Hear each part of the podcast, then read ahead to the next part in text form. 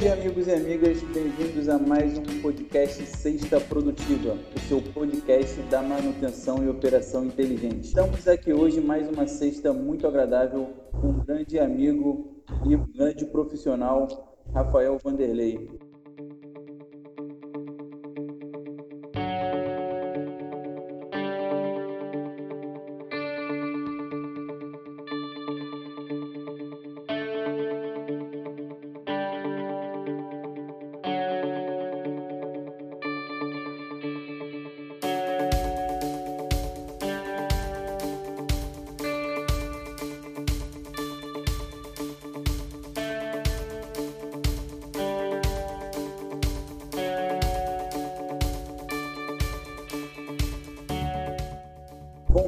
Rafael Vanderlei, tudo bem?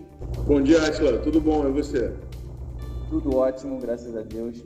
Estamos aqui hoje para tratar de um assunto muito importante. A gente quer falar sobre automação, falar sobre a área de saneamento como um todo. O Rafael é um profissional com muita experiência e tenho certeza que vai agregar muito valor ao nosso podcast. Rafael, para começar, eu quero que você possa se apresentar aos ouvintes aí e contar um pouco da sua trajetória, como que você chegou até o Rafael hoje, com muita experiência, é, coordenando e, e, fazendo um ótimo trabalho na área de saneamento. Fique à vontade. Bom, pessoal, meu nome é Rafael Vanderlei. É, hoje eu trabalho como coordenador de manutenção e serviços numa concessionária de é, água e esgoto, saneamento, é, no estado do Rio de Janeiro, na região dos Lagos. Eu comecei, eu estou nessa posição há nove anos, comecei como trainee, então é, eu vim para cá sem conhecer o, a região, num processo que eu acho que é bastante interessante, né? Pega um, um, uma pessoa recém-formada e dá embasamento, treinamento para ela desenvolver um trabalho é, sou formado em engenharia elétrica pela Universidade Federal de Uberlândia, no Triângulo Mineiro. Então, estou um pouquinho longe de casa. E nesses nove antes desses nove anos, eu tive uma empresa de engenharia elétrica focada em manutenção e implantação de automação. É, isso em 2009, nós eu e mais dois sócios abrimos essa empresa já com foco em implantar e dar manutenção né, em plantas de, com automação. E desde então eu venho trilhando o caminho e, e, me especializando nessa área. Rafael, deixa eu te fazer uma pergunta, achei interessante o que você falou. Como é foi essa trajetória? Você saiu da faculdade aí, assim que formou você é, abriu essa empresa, teve alguma experiência antes? Como é que foi esse processo aí até começar essa empresa? E depois eu quero que você conte um pouquinho mais da, da, da área de atuação aí dessa empresa. Em, antes, da, antes de terminar a faculdade, eu já trabalhava em algumas. Cheguei a trabalhar em, em uma empresa de call center e na parte de tecnologia de informação. Então. É, e lá dentro eu consegui fazer um estágio na parte de manutenção. Dentro desse estágio eu fui me interessando pela parte industrial e antes do, do, do último ano de faculdade eu abri uma empresa com esses dois sócios e amigos que já estavam formados e nós trabalhamos primeiro montando painel, pegando alguns subempreitos de, de obras de automação. Né? Em parte Legal. de energia. Essa empresa ela já não existe mais. Ela atuou durante é, alguns anos no interior de, de, de, Minas Gerais, em Uberlândia, e fizemos algumas obras no interior de São Paulo também. Legal. É, sempre, sempre com foco de automação. Então, sempre integrando plataformas e porque é, nós entendíamos e eu acho que isso é o que, que tange a minha carreira até hoje, que, exista, que existe um nicho para fazer com que é, as plataformas conversem, né? as coisas se entendam dentro de uma planta. Quando você fala de plataforma, Rafael, você está falando de que tipo de plataforma? Da, da, da, da verdade, das integrações dos elementos, como um CLP, ou você fala de plataforma mais no sentido de supervisório, como, é isso? Quando, quando eu trato de plataformas, para o usuário final, que vai ser o operador e tudo mais, a gente, eu entendo como o supervisório. Mas o que está por trás é algumas os fabricantes que estão proprietários, que têm plataformas proprietárias que precisam integrar, ser integrados com outras plataformas, com outras linguagens, outros equipamentos do campo. Eu trato, eu trato como uma plataforma extra para fazer essa integração, ou um, um, aplicativo, ou dentro do próprio supervisório, com scripts e, e, e programações. Então, na verdade, é, o foco da automação foi sempre essa integração dessa, dessas plataformas, seja num, num, num, sentido mais amplo. Né? E aí, é, trazendo um pouco mais dessa tua experiência, essa atuação de automação era, era o quê? Eram indústrias mesmo? Eram na área de, de building, de facility? O que, que você pegou aí durante essa, essa experiência? Primeiramente, no, na fabricação de alguns painéis, né, para empresas maiores. E aí depois nós trabalhamos muito com automação de usinas geradoras, né? subestação, monitoramento de, de, de subestações, é, integração de subestação com usina geradora. Nós fizemos um trabalho grande em Taboão da Serra, na, na, no interior de São Paulo. E depois nós começamos a trabalhar também em subempreitos na área de saneamento. Então, uma outra, uma outra ação muito, muito marcante foi a reforma e ampliação de uma estação de tratamento de esgoto em Uberlândia, Minas Gerais, que foi me apresentando esse mundo do saneamento, né? Então, desde a, desde a confecção dos painéis, da programação, confecção, programação do, do concepção dos programas de controle, as malhas de controle. É, nós pegamos a, a, essa obra do início e entregamos a planta é, operando e depois ficamos ainda mais um tempo, dois anos, fazendo a manutenção e algumas melhorias nessa planta. É uma planta que hoje, para um, um, uma escala, é uma das, é uma das maiores estações de tratamento de esgoto do interior é, do Brasil. Na época, nós estávamos trabalhando com nessa ampliação para 1.800 litros por segundo. Né?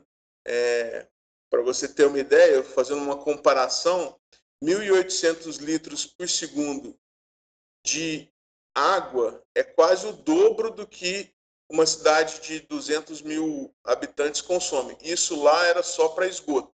É uma quantidade considerável de, de efluente. Isso deve ter trazido muita experiência boa para você e até para a equipe.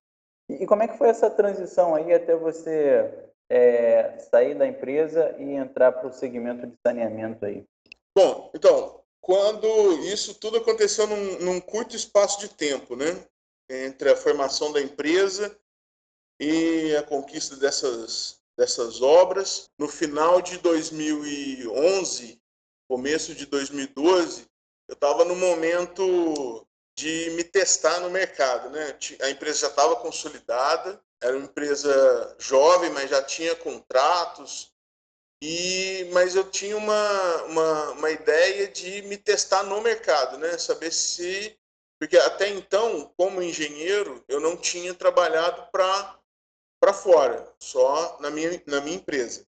Então, eu fiz o, alguns processos de trainee, né? eu balizei essa diferenciação para o mercado já num, num patamar de, de trainee, escolhi algumas empresas, fiquei sabendo do, do, do processo, como eu, eu participava de vários processos, a, a, as empresas de onde, onde é, são que gerenciam esses programas, elas já te mandam alguns convites.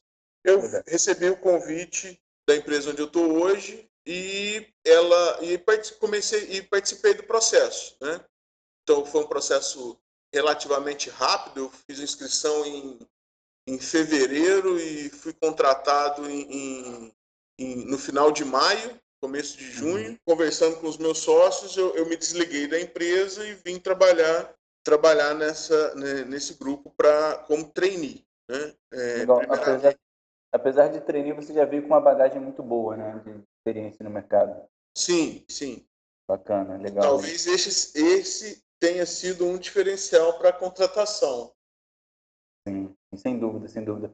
É, eu vejo até, Rafael, que é, ao longo dessa tua trajetória desses nove anos, você, você é, é, é, é um pioneiro dentro de algumas tecnologias para a companhia. Eu quero falar um pouco mais sobre esse pioneirismo, que é, é muito evidente aí na tua gestão, mas antes de falar disso, como é que foram, como é que foi esse passo aí dos nove anos até chegar hoje o Rafael coordenador? Você já começou como coordenador? Você Não. migrou para outras áreas? Como é que foi isso? É, não. Então, o processo, o programa de trainee tinha um prazo, um, um tempo de 12 meses. Quando eu estava próximo de 10 meses, eu fui, eu fui promovido a, a, a coordenador. Primeiramente, eu comecei coordenando um setor de eletromecânica e quatro meses depois eu é, nós fizemos um movimento aqui dentro do, do da empresa é, e foi integrado o, o, setor de serviço. Como a, a, a dinâmica, a, a, dinâmica aqui dentro da hoje é aglutinar todas as áreas afins, né? Então, tudo que é relacionado a serviço e manutenção está sob minha coordenação. Então, eu tenho e isso foi sendo desenvolvido ao longo do tempo. Então, eu tenho uma coordena a, a, minha coordenação abrange tanto a parte de automação eletromecânica e gestão de energia, que é uma área mais afim da minha é, com a minha formação. Além disso, tem a parte de manutenção hidráulica e de rua, né? Como a gente trabalha, como eu trabalho numa empresa de saneamento, então tem vazamento de água, vazamento de esgoto, ligação nova de água. É, isso, isso me fez crescer bastante, porque é uma área que eu não conhecia. Né? Apesar de, de, de foi um dos primeiros desafios né, de grande porte, é integrar essas duas áreas. A área de automação, a área de, de eletromecânica, energia, com essa outra área que é mais um trabalho, digamos assim, braçal e, uhum. e que depois me fez ver, abriu o horizonte para a utilização de tecnologia também nessa área. Né? Acredito que seja uma área muito desafiadora, né? Exatamente, exatamente, é muito. Legal. E, e, e, eu achei legal essa tua visão, e eu já trago mais um insight para os nossos ouvintes, que é super importante. Apesar de ser uma área muito desafiadora, a maneira como você está enxergando isso, Rafael, é o que mostra é um insight muito bom sobre a sua capacidade. Né? Apesar de ser uma área muito desafiadora, você está ali preocupado em como pode pegar essa oportunidade dessa área e trazer de proveito para a automação. Né?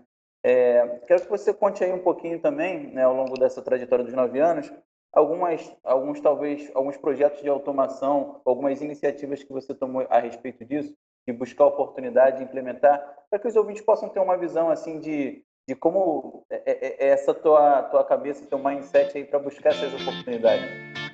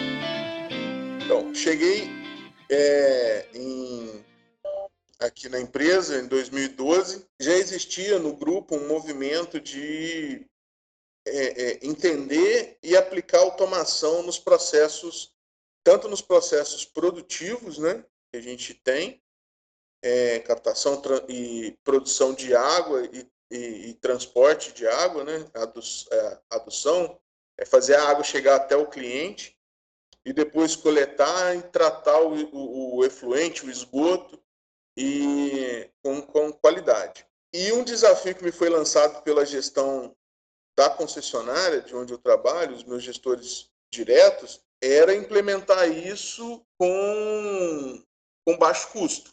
Acho que esse foi o, o um desafio e um prato cheio, né? Porque hoje nós estamos falando de. Hoje eu tenho aqui, depois de nove anos, eu tenho um índice de automação de 80% das unidades. Quando, quando eu assumi, esse índice de, de automação era na casa de 8, 9%.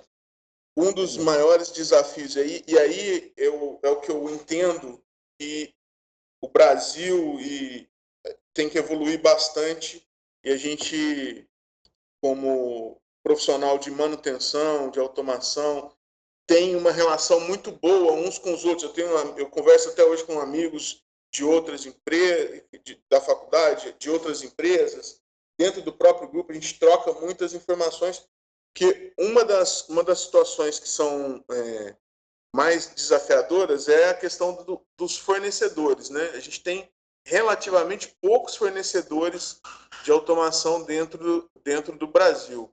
E eu falo isso porque, assim, mesmo estando no interior do Rio de Janeiro, às vezes eu contrato uma empresa lá de São Paulo ou uma empresa é, do Nordeste para ter é, um expertise para fazer isso.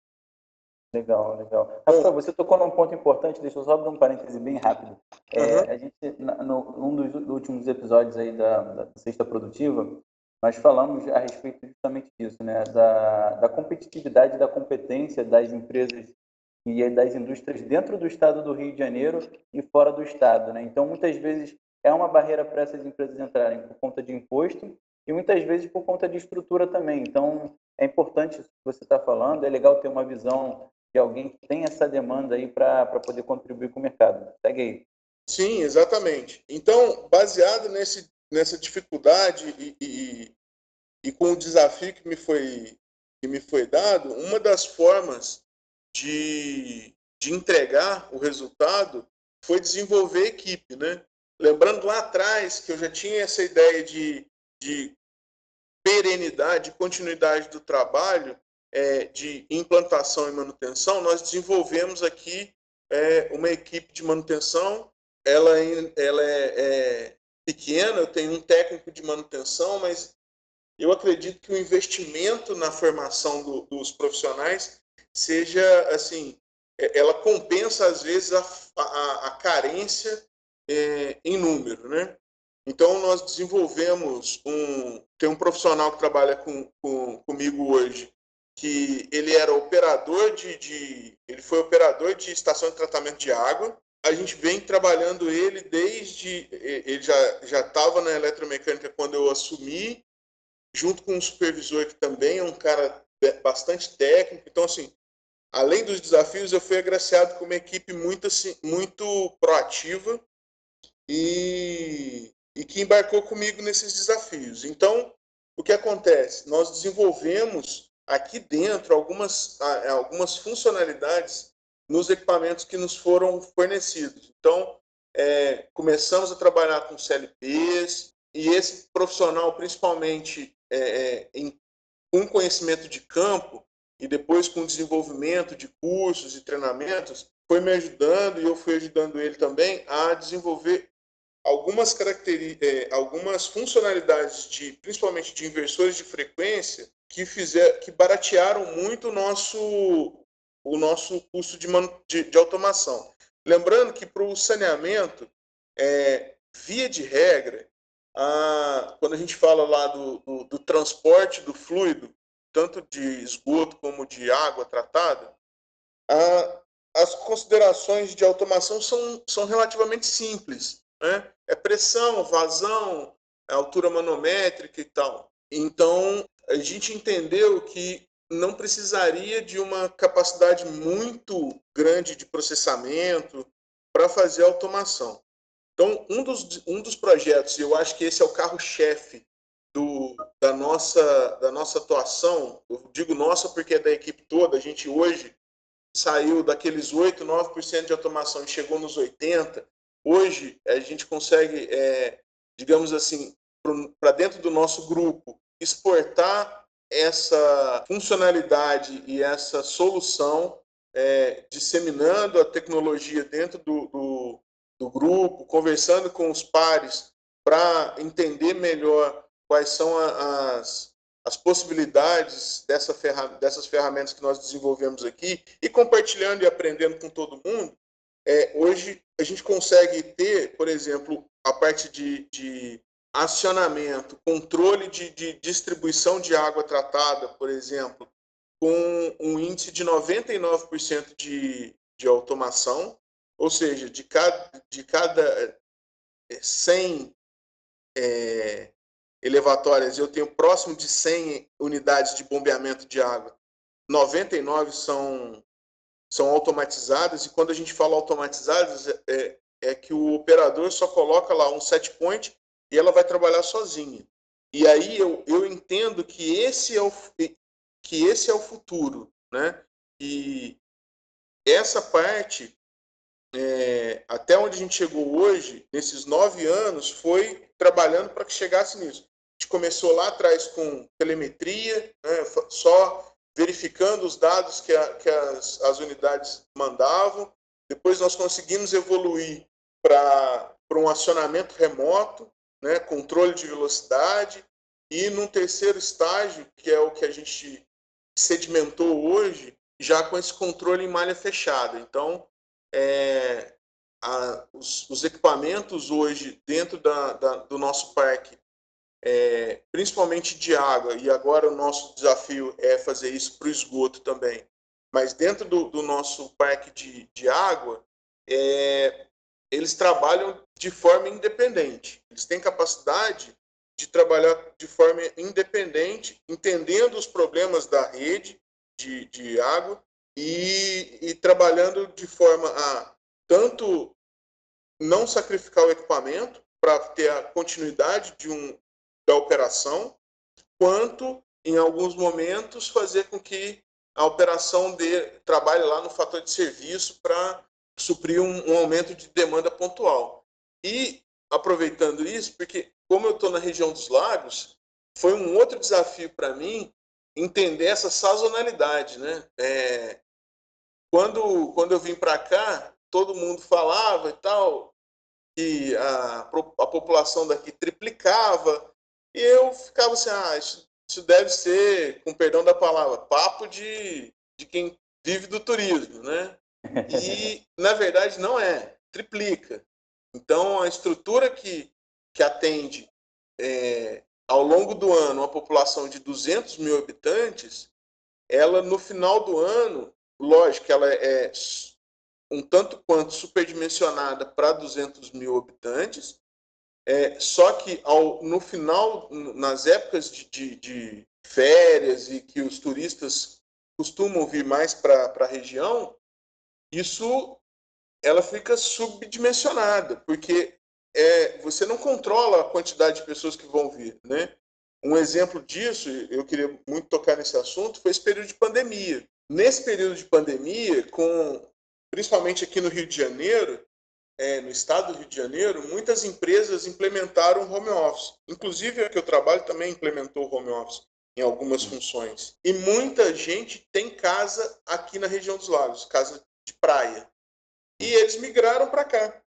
E essa migração tem se tornado contínua. Tem, é, eu, a gente analisa por, pelo, pelos índices de, de consumo de água e tudo mais que esse, esse movimento não, não foi pontual, ele está sendo contínuo. Então, essa estrutura que era su, superdimensionada para sete, oito meses no ano e que era é, é, trabalhava a, a, a, plena carga, talvez até um pouco mais, durante é, quatro meses, cinco meses do ano, que são os meses de maior fluxo de pessoas, tem trabalhado com, com o pé embaixo, lá, a, a 100, 110, 120%, ao longo da pandemia toda. Caramba. Esse, esse foi um outro desafio também. Então, só voltando um pouquinho nessa questão da, da automação, então, é, mesmo sem saber que isso aconteceria, a automação fez, faz com que a gente tenha o controle da, da planta na mão, tanto para operação quanto para manutenção. E quando, eu, e quando eu falei lá dos, dos passos, que a gente está numa terceira, numa terceira geração de, de, de automação aqui, é, nós já vislumbramos, estamos desenvolvendo a quarta geração, que eu acho que, que vai ser o, o e que está acontecendo, eu vejo muita gente falando. Você mesmo é um que fala da indústria 4.0, quando o equipamento conversa com, com você, né? É, tem, temos as tecnologias de IoT, então a gente está trazendo essas informações e, e, essas, essa conversa com o equipamento para dentro das salas de manutenção. Né? Então, é, criando os gráficos de tendência, analisando mesmo dentro do, do, do equipamento, das plantas, o que está acontecendo, como é que ela está se comportando, para a gente conseguir se antecipar a um, a um, a um problema, né? deixar de, é, como eu falei, conseguir controlar os equipamentos, as plantas, de forma, às vezes, a reduzir um pouco para não perder a produção, conseguir nesse, nesse tempo em que, a, a, principalmente aqui, a planta está trabalhando é, o tempo todo com uma capacidade máxima de conseguir fazer essas, as manutenções necessárias. Né? Sim. Então, são Rafael, grandes desafios. Eu, eu, eu, esse, esse, essa tecla aí da indústria 4.0, a gente bate muito nisso, né? porque é, até pela nossa vivência e experiência, isso realmente tem se tornado uma tendência. Mas eu quero voltar um pouquinho, só para poder resumir é, um, um, detalhe muito importante. É, quando você falou lá de trás que você enxerga na automação, é, no, no, nos nichos né, da automação, como sendo integração de plataformas, quando você vai focar muito em olhar para várias plataformas, integrar com o seu objetivo, com seu, é, é, com seu, com, com fim, com, com, na verdade, com o objetivo fim que você precisa ir para o cliente final, ou para quem você precisa atender. Quando você é, entrou na companhia e pelo que você conversou com a gente, haviam poucos recursos, porque obviamente é um segmento que para automação realmente dispõe de poucos recursos, e você também tem poucas empresas terceirizadas aí para poder fazer isso acontecer. Então você se viu na necessidade de trabalhar a sua equipe, de desenvolver uma equipe que pudesse ser capaz de fazer toda, toda, toda essas, é, todas essas automações e esse pioneirismo dentro da companhia. Eu quero que você fale só um pouquinho para a gente em relação a, a, a, esse seu espírito de liderança. Como que você fez para organizar a equipe e como que você faz para implantar essas, essas operações? Como é que é esse processo? Você vislumbra uma tecnologia junto com a equipe e aí vocês botam para dentro de casa e desenvolvem junto? Qual é o segredo é, do sucesso da tua liderança e do desenvolvimento desses projetos com muito êxito? Você, você resumiu muito bem é, o que, que a gente faz aqui. Na verdade, é uma. Eu tenho só o, o, a posição de mandar o um e-mail para a chefia, na verdade tudo, é, tudo é decidido em, em conversas, assim, meu, como eu falei, eu fui agraciado com uma equipe muito proativa, entendeu? É, eu proponho alguns desafios para eles, vejo algumas tecnologias, converso com pares, com outras pessoas, e, e eles também trazem bastante coisa. E talvez, assim, além de mandar o e-mail para a chefia solicitando os investimentos, talvez um outro papel que eu tenha possa ter feito um pouco da diferença é conseguir o, o, o, o desenvolvimento deles, mas nada seria se eles não quisessem se desenvolver. Então hoje, como é que é o nosso processo? Nós temos assim conversas é, diárias, trocas de mensagem, tudo, de novas tecnologias, todo mundo, todos ficam antenados, nenhuma ideia é descartada é, desde a da, da, mais simples até a mais é, é, esdrúxula, digamos assim. esdrúxula que eu digo, talvez a gente precise até rever essa palavra, mas assim, da mais mirabolante, né? É, a gente sempre tende a, a trabalhar. E o que eu acho mais interessante também é a, a talvez isso esteja no, no, no, DNA de todas as pessoas que trabalham aqui junto comigo, é, é de ver em outras ações, em outras plantas de, de outros segmentos, é, funcionalidades e, e, dispositivos que possam trabalhar com a gente, né? Que possam é, resolver algum problema que nós tenhamos na planta. Então, desde um, um sensor por exemplo, de, de, de pressão, que ele era muito utilizado em, em, na indústria de petróleo e gás, que é o foco, que, que quando eu cheguei era um foco aqui do, do estado do Rio de Janeiro, que foi adaptado para nosso para nossa para nossa realidade até por exemplo o é, é, sistemas de proteção sistemas de qualidade de, de, de, qualidade de energia também que, uhum. que eram amplamente utilizadas em algumas plantas, tanto de petróleo e gás, quanto outras de, de outras plantas industriais, por exemplo, de, de, bebida e tudo mais, que a gente conseguiu trazer para a nossa realidade. E isso é, isso, é, assim, isso é diário. Então, como eu falei, é, integração de plataforma, por exemplo, a gente tem um, uma empresa que fornece o, o, os drivers.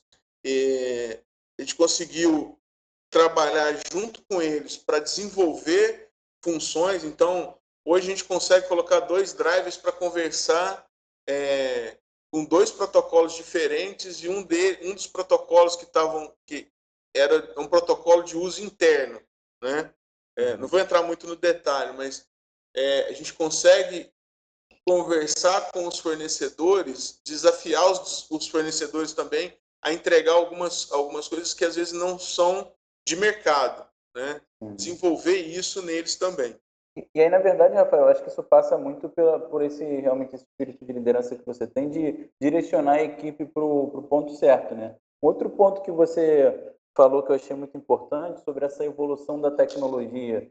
Lá você falou da primeira geração com a telemetria, a segunda com acionamento, é, com automação nos acionamentos, com a melhoria nos acionamentos, o terceiro com colocar esses acionamentos em malha fechada e o quarto aí é que você está desenvolvendo com a integração desses dados, o monitoramento desses ativos, né, vamos dizer assim. Eu queria entender até, é, teu, na tua visão, você acha que a direção, é, os próximos capítulos aí dessa, desses desenvolvimentos, eles tendem a você olhar um pouco mais para dados, para monitoramento, ou vamos ficar na automação? Ou seja, eu quero entender com você, pela tua experiência, para você passar para os ouvintes, o que você enxerga como tendência aí para o segmento, é, não só para o saneamento, mas para a automação de forma geral?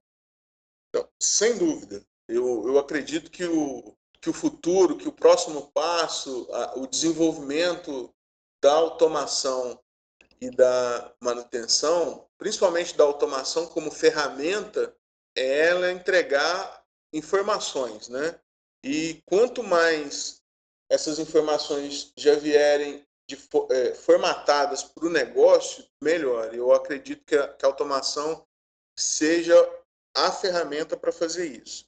E para a área de manutenção, eu acredito que essa, essa, esse futuro, com a utilização da automação, transforme ela não só é, é, transforme a manutenção já em gestão de ativos, né? A gente deixa de ter a ideia do conserto do reparo para uma gestão de ativos, de forma que, junto com, com as operações, junto com o setor, é, é, com, a, com, a, produção mesmo do, do, da empresa, da planta, do, do negócio, é, a manutenção, como que eu acho que não, não vai mudar o nome, mas ela vai virar o, o core business dela vai ser gestão de ativos, é fazer com que aquele ativo entregue o máximo de, de, de resultado que ele, que ele possa. E a, o entendimento dos dados é primordial. Então, voltando lá na, no, no, nas plataformas, hoje a gente tem diversos, é, é, diversos implementos é, que vão te trazer informações. Então, a gente consegue monitorar a vibração de um motor que está a 80 km, por exemplo, no meu caso, eu tenho planta que está a 80 km de distância. Então, eu consigo monitorar e controlar a vibração desse motor. É, então, um dos pontos que eu vejo é, que vai acontecer logo, logo, quando a gente, é, quando essas, essa integração de plataformas, como eu disse, tiver mais coesa, é que eu vou conseguir, por exemplo, diminuir a rotação de um motor, no caso, quando a vibração estiver alta. Então eu não vou precisar desligar o equipamento, ele vai continuar produzindo, talvez, lógico, com, com as guardadas as devidas proporções e, e o que, deva, que, que a gente deva é, projetar, mas que eu vou conseguir fazer com que ele com, com que ele controle, ou seja, eu não vou ter paradas de produção.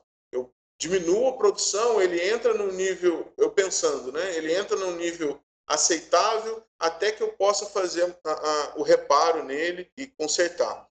E isso vai estar no dia a dia do, dos profissionais, tanto de operação quanto de, de manutenção. Então, eu entendo hoje, e voltando lá, como é que são feitos os desenvolvimentos aqui, é, nosso pessoal, a gente trabalha muito ligado às operações. Então, entendendo quais, quais são as necessidades, quais são as necessidades do campo, né? Então, se eu tenho lá uma, uma unidade que tem muita, muita quebra por conta de é, salinidade, é uma, eu vou aplicar uma solução.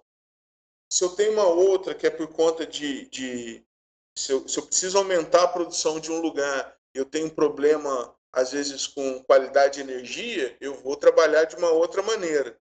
Então, entendendo que o, eu chamo de cliente, as, as operações clientes aqui precisam, e querem, porque eles também têm os desafios, também têm as melhorias, e a gente trabalha integrado, né? É, e ouvindo sempre as equipes. Nesse, nesse caminho, trilhando esse caminho de trazer esses dados que a automação já consegue coletar, a própria, os, os, as próprias plataformas hoje de alguns fabricantes que, que trazem, que coletam dados, já te trazem algumas informações já, já formatadas, a, a, algumas até com um certo nível de inteligência, isso já é um, um caminho trilhando para o futuro, entendeu? É, e daqui a pouco essas informações vão interagir diretamente com o negócio. E aí eu acredito que a gente já vai estar na, na pelo menos na quarta ou vislumbrando aí o, o, mais etapas da automação. Eu acho que é impossível dissociar é, automação do, do setor produtivo hoje. É... Com certeza, com certeza.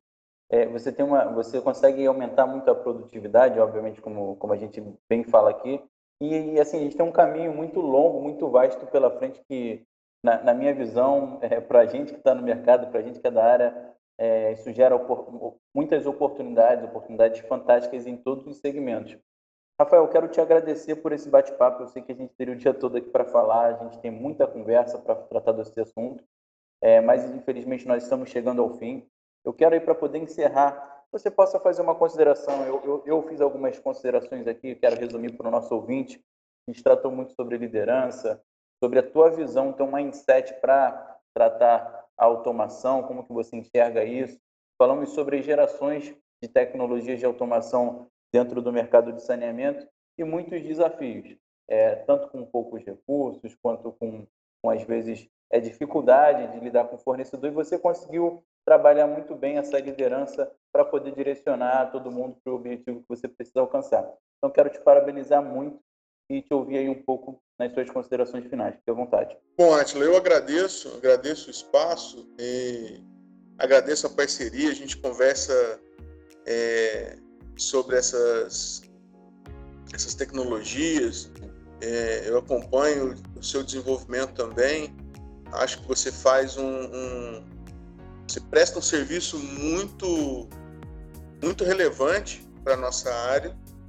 É, eu vejo hoje que o futuro e, aliás, a, a, a continuidade dos trabalhos hum, se dá pela conversa com a sua equipe, principalmente eu, eu tenho uma formação técnica, mas hoje eu atuo muito mais como gestor e eu vejo que é, é um, um, cérebro não é nada se não tiver o, o, os braços lá para executar.